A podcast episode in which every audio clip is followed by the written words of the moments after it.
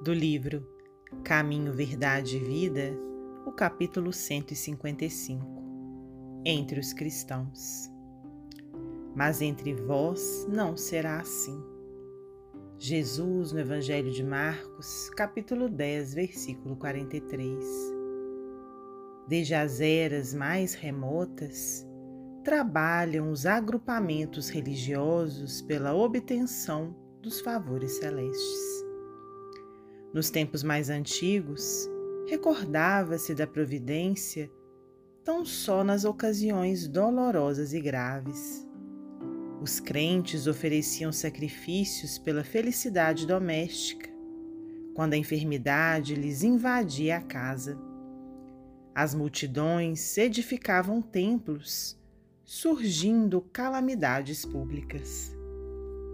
Deus era compreendido apenas nos dias felizes.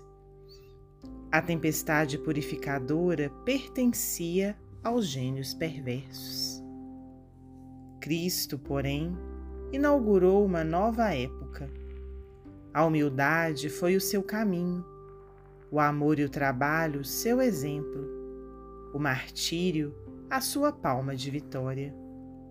Deixou a compreensão de que, entre os seus discípulos, o princípio de fé jamais será o da conquista fácil de favores do céu, mas o de esforço ativo pela iluminação própria e pela execução dos desígnios de Deus, através das horas calmas ou tempestuosas da vida.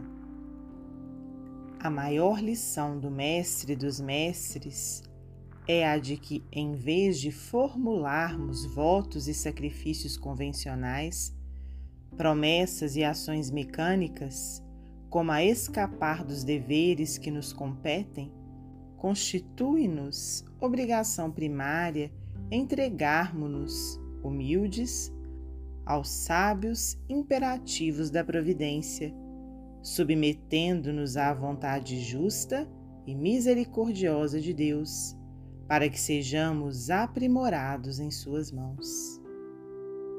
Emmanuel Psicografia de Francisco Cândido Xavier.